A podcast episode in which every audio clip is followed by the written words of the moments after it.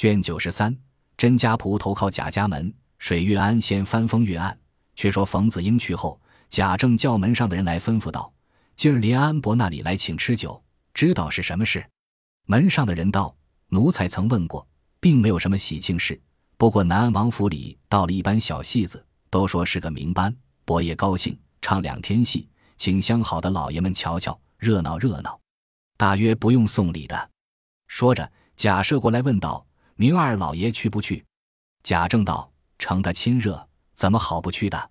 说着，门上进来回道：“衙门里书办来请老爷明日上衙门，有堂派的事。”必得早些去。贾政道：“知道了。”说着，只见两个管屯里地租子的家人走来，请了安，磕了头，旁边站着。贾政道：“你们是郝家庄的？”两个答应了一声。贾政也不往下问，竟与贾赦各自说了一回话，散了。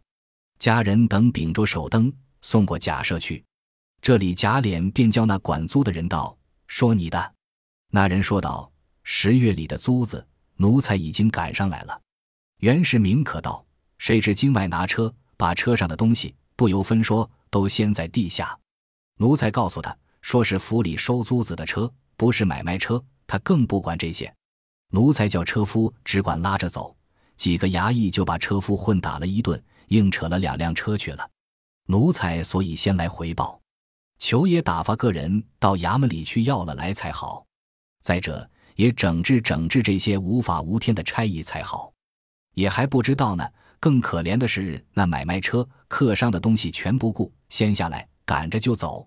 那些赶车的，但说句话，打得头破血出的。贾琏听了，骂道：“这个还了得！”立刻写了一个帖儿，叫家人拿去向拿车的衙门里要车去，并车上东西，若少了一件是不依的。快叫周瑞。周瑞不在家，又叫旺儿。旺儿晌午出去了，还没有回来。贾琏道：“这些旺八高子一个都不在家，他们中年家吃粮不管事。因吩咐小厮们快给我找去。”说着，也回到自己屋里睡下不提。且说林安伯第二天又打发人来请贾政，告诉贾赦道：“我是衙门里有事，脸儿要在家等候拿车的事情，也不能去。”倒是大老爷带宝玉应酬一天也罢了。贾赦点头道：“也使得。”贾政遣人去叫宝玉，说：“今儿跟大爷到林安伯那里听戏去。”宝玉喜欢的了不得，便换上衣服，带了贝明、扫红、除药三个小子出来见了贾赦，请了安，上了车，来到林安伯府里。门上人回进去，一会子出来说：“老爷请。”于是贾赦带着宝玉走入院内。只见宾客喧天，贾赦、宝玉见了林安伯，又与众宾客都见过了礼，大家坐着说笑了一回。只见一个长班的拿着一本戏单，一个牙户向上打了一个签儿，说道：“求各位老爷赏戏。”先从尊位点起，挨至假设也点了一出。那人回头见了宝玉，便不向别处去，竟抢不上来，打个签儿道：“求二爷赏两出。”宝玉一见那人。面如覆粉，唇若涂朱，鲜润如出水芙蕖，飘扬似临风玉树。原来不是别人，就是蒋玉菡。前日听得他带了小仙儿进京，也没有到自己那里。此时见了，又不好站起来，只得笑道：“你多早晚来的？”蒋玉菡把手在自己身子上一指，笑道：“怎么二爷不知道吗？”宝玉因众人在座，也难说话，只得胡乱点了一出。蒋玉菡去了。便有几个议论道：“此人是谁？”有的说他向来是唱小旦的，如今不肯唱小旦，年纪也大了，就在府里长班，头里也改过小生。他也攒了好几个钱，家里已经有两三个铺子，只是不肯放下本业，原就领班。有的说想必成了家了，有的说亲还没有定。他道长定一个主意，说是人生配偶，关系一生一世的事，不是混闹得的。不论尊卑贵贱，总要配得上他的才能，所以到如今还并没娶亲。宝玉暗忖多道：不知日后谁家的女孩嫁他，要嫁着这样的人才，也算是不辜负了。那时开了戏，也有昆腔，也有高腔，也有弋腔、梆子腔，做的热闹。到了晌午，便摆开桌子吃酒。又看了一回，贾赦便欲起身。林安伯过来留道：“天色尚早，听见说蒋玉菡还有一出战花魁，他们顶好的手戏。”宝玉听了，巴不得贾赦不走。于是贾赦又坐了一会，果然蒋玉菡伴着秦小官服侍花魁，最后神情，把这一种怜香惜玉的意思做得极情尽致。以后对饮对唱，缠绵缱绻。宝玉这时不看花魁。只把两只眼睛独射在秦小官身上，更加蒋玉菡声音响亮，口齿清楚，暗腔落板，宝玉的神魂都唱了进去了。只等这出戏进场后，更知蒋玉菡即是情种，非寻常戏子可比。因想着乐记上说的是情动于中，故形于声，声成文谓之音，所以知声、知音、知乐有许多讲究，声音之源。不可不察，诗词一道，但能传情，不能入骨。此后想要讲究讲究音律，宝玉想出了神，忽见贾赦起身，主人不及相留，宝玉没法，只得跟了回来。到了家中，贾赦自回那边去了。宝玉来见贾政，贾政才下衙门，正向贾琏问起拿车之事。贾琏道：“今儿叫人拿帖去，知县不在家。”他的门上说了，这是本官不知道的，并无牌票出去拿车，都是那些混账东西在外头撒野挤额头。既是老爷府里的，我便立刻叫人去追办，包管明连车连东西一并送来。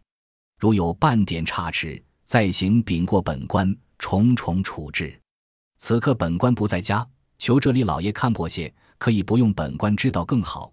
贾政道：既无官票，到底是何等样人在那里作怪？贾琏道：“老爷不知，外头都是这样。想来明必定送来的。”贾琏说完下来，宝玉上去见了贾政，问了几句，便叫他往老太太那里去。贾琏因为昨夜叫空了家人，出来传唤，那几人多已伺候齐全。贾琏骂了一顿，叫大管家赖生将各行当的花名册子拿来，你去查点查点，写一张玉贴，叫那些人知道。若有并未告假，私自出去传唤不到，贻误公事的，立刻给我打了撵出去。赖生连忙答应了几个事，出来吩咐了一回，家人各自留意。过不几时，忽见有一个人，头上戴着毡帽，身上穿着一身青布衣裳，脚下穿着一双洒鞋，走到门上，向众人做了个揖。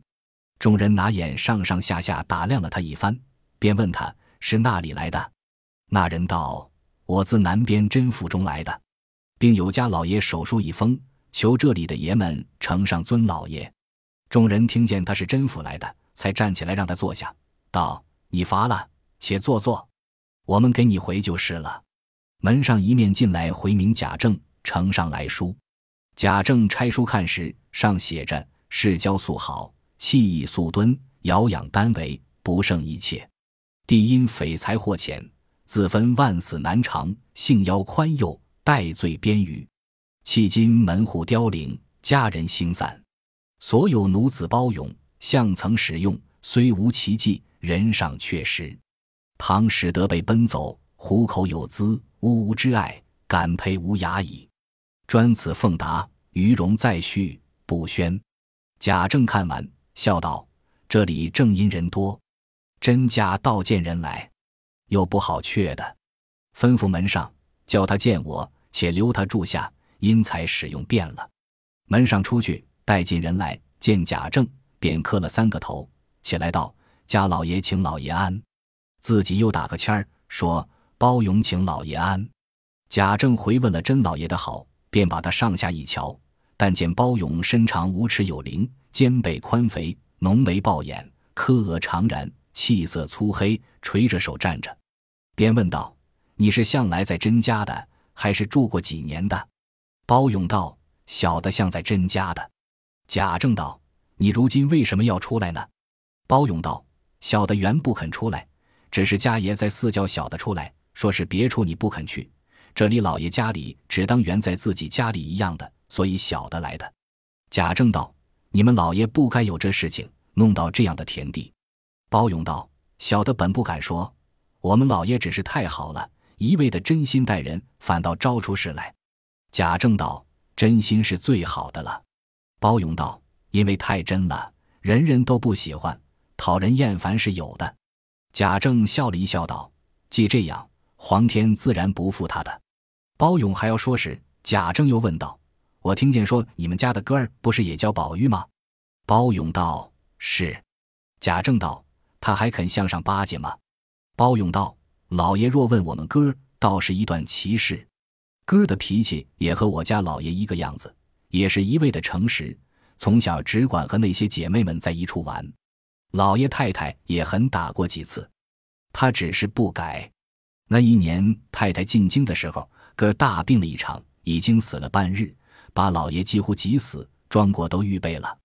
幸喜后来好了，嘴里说道：“走到一座牌楼那里，见了一个姑娘，领着她到了一座庙里，见了好些柜子，里头见了好些册子。又到屋里，见了无数女子，说是多变了鬼怪似的，也有变作骷髅的。他吓急了，便哭喊起来。老爷知他醒过来了，连忙调治，渐渐的好了。”老爷仍叫他在姐妹们一处玩去，他竟改了脾气了。好着时候的玩意儿一概都不要了，唯有念书为事。就有什么人来引诱他，他也全不动心。如今渐渐的能够帮着老爷料理些家务了。贾政默然想了一回，道：“你去歇歇去吧，等这里用着你时，自然派你一个行刺儿。”包勇答应着，退下来，跟着这里人出去歇息不提。一日，贾政早起，刚要上衙门，看见门上那些人在那里交头接耳，好像要使贾政知道的似的，又不好明回，只管咕咕唧唧的说话。贾政叫上来问道：“你们有什么事这么鬼鬼祟祟的？”门上的人回道：“奴才们不敢说。”贾政道：“有什么事不敢说的？”门上的人道：“奴才今儿起来开门出去，见门上贴着一张白纸，上写着许多不成事体的字。”贾政道：“那里有这样的事？写的是什么？”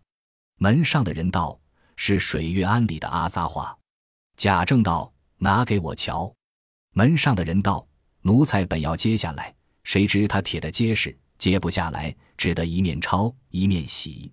刚才李德接了一张给奴才瞧，就是那门上铁的话，奴才们不敢隐瞒。”说着，呈上那帖儿。贾政接来看时。上面写着：“西北草金年纪轻，水月庵里管尼僧。一个男人多少女，窝娼聚赌是陶情。不孝子弟来办事，荣国府内出新闻。”贾政看了，气得头昏目晕，赶着叫门上的人不许声张，悄悄叫人往宁荣两府靠近的夹道子墙壁上再去找寻，随即叫人去唤贾琏出来。贾琏急忙赶至，贾政忙问道。水月庵中寄居的那些女尼女道：“向来你也查考查考过没有？”贾琏道：“没有，一向都是晴儿在那里照管。”贾政道：“你知道晴儿照管的来，照管不来？”贾琏道：“老爷既这么说，想来晴儿必有不妥当的地方。”贾政叹道：“你瞧瞧这个帖儿写的是什么？”贾琏一看到，有这样事吗？正说着，只见贾蓉走来，拿着一封书子。写着二老爷密启，打开看时，也是无头榜一张，与门上所贴的话相同。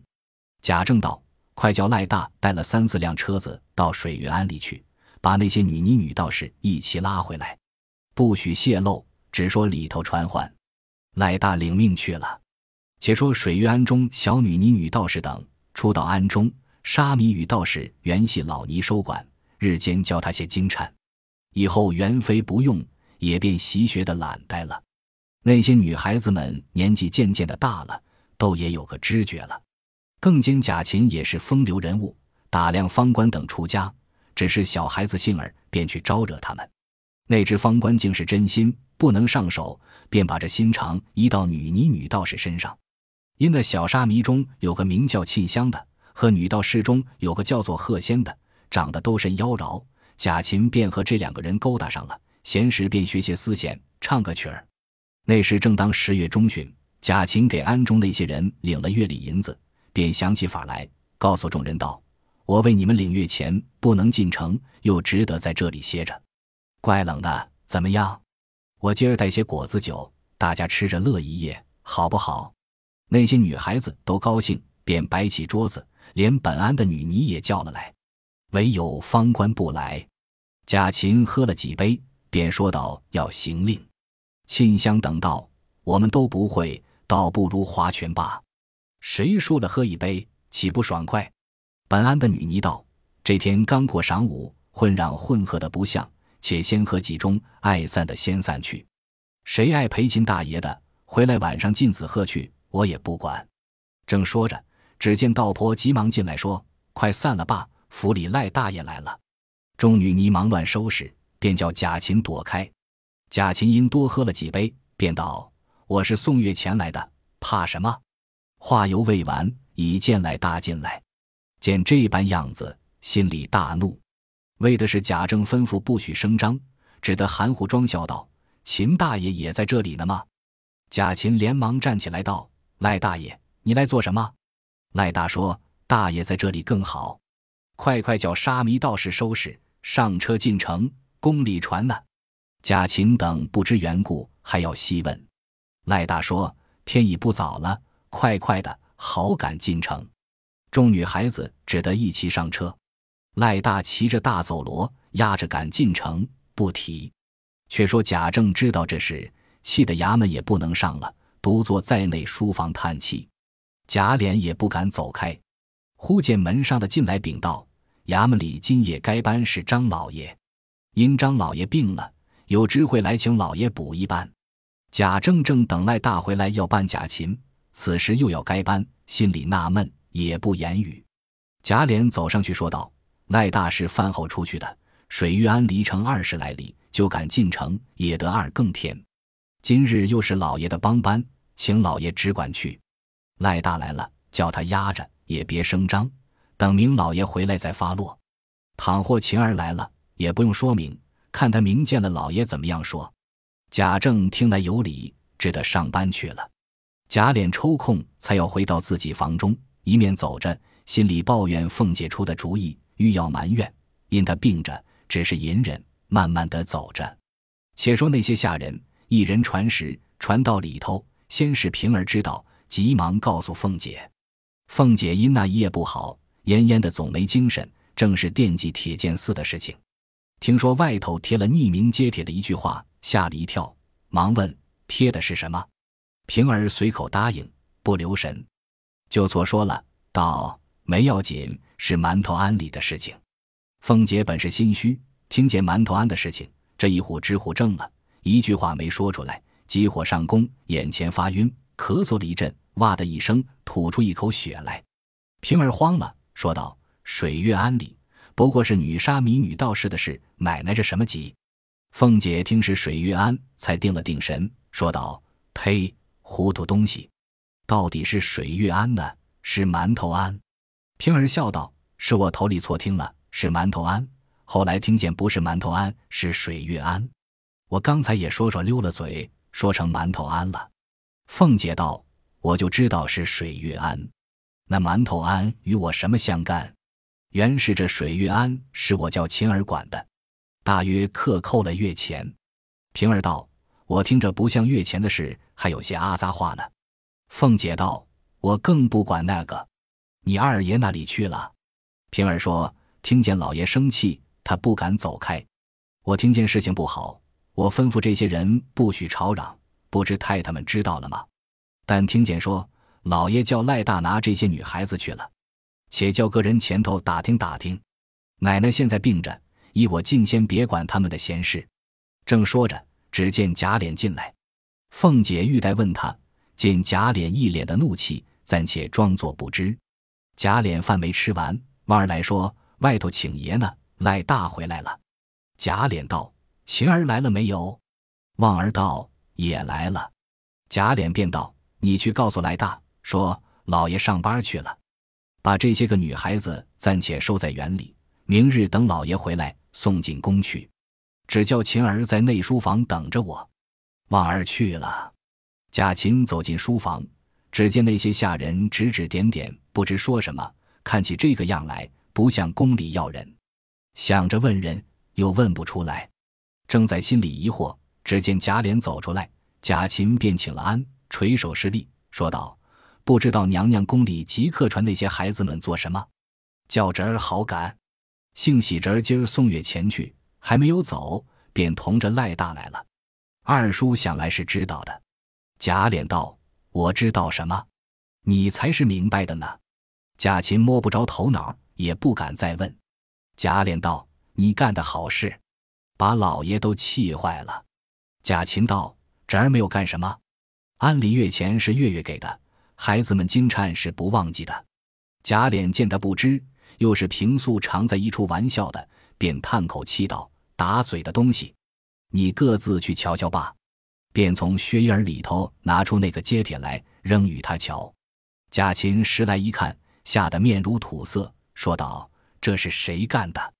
我并没得罪人，为什么这么坑我？”我一月送钱去，只走一趟，并没有这些事。若是老爷回来打着我问，侄儿便该死了。我母亲知道，更要打死。说着，见没人在旁边，便跪下去说道：“好叔叔，救我一救儿罢。”说着，只管磕头，满眼流泪。贾琏想到，老爷最恼这些，要是问准了有这些事，这场气也不小，闹出去也不好听。又长那个贴帖的人的志气了，将来咱们的事多着呢，倒不如趁着老爷上班和赖大商量着，若混过去就可以没事了。现在没有对证，想定主意，便说你别瞒我，你干的鬼鬼祟祟的事，你打量我都不知道呢。若要完事，就是老爷打着问你，你一口咬定没有才好。没脸的，起去吧，叫人去换赖大。不多时，赖大来了，贾琏便与他商量。赖大说：“这秦大爷本来闹得不像了。奴才接到安里的时候，他们正在那里喝酒呢。帖儿上的话是一定有的。”贾琏道：“琴儿，你听，赖大还赖你不成？”贾琴此时红涨了脸，一句也不敢言语。还是贾琏拉着赖大，让他护庇护庇罢，只说贾琴哥在家里找来的。你带了他去，只说没有见我。明日你求老爷，也不用问那些女孩子了。竟是叫了媒人来领了去，一卖完事。果然娘娘在要的时候，咱们再买。赖大想来闹也无益，且名声不好，就应了。贾琏叫贾琴跟了赖大爷去吧，听着他教你，你就跟着他。说罢，贾琴又磕了一个头，跟着赖大出去。到了没人的地方，又给赖大磕头。赖大说：“我的小爷，你太闹得不像了，不知得罪了谁，闹出这个乱儿。你想想，谁和你不对吧？”贾琴想了一想，忽然想起一个人来，未知是谁。下回分解。本集播放完毕，感谢您的收听，喜欢请订阅加关注，主页有更多精彩内容。